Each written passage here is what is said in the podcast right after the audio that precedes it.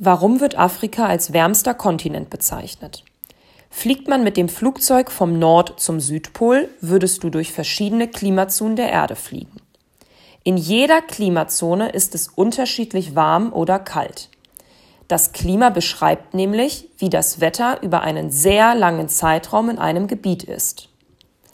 Auf unserer Erde gibt es fünf verschiedene Klimazonen. Die polare Zone, die subpolare Zone, die gemäßigte Zone, die subtropische Zone und die tropische Zone. Das Bild zeigt dir, wo die Klimazonen liegen. Die Erde steht schräg zur Sonne. Die Sonnenstrahlen sind daher nicht überall auf der Erde gleichmäßig stark. In der Nähe des Äquators sind die Sonnenstrahlen am stärksten. Dort ist es das ganze Jahr über sehr warm. Den Nord- und Südpol erreichen die Sonnenstrahlen kaum. Daher ist es dort das ganze Jahr über kalt. Stelle dar, warum Afrika als wärmster Kontinent der Erde bezeichnet wird.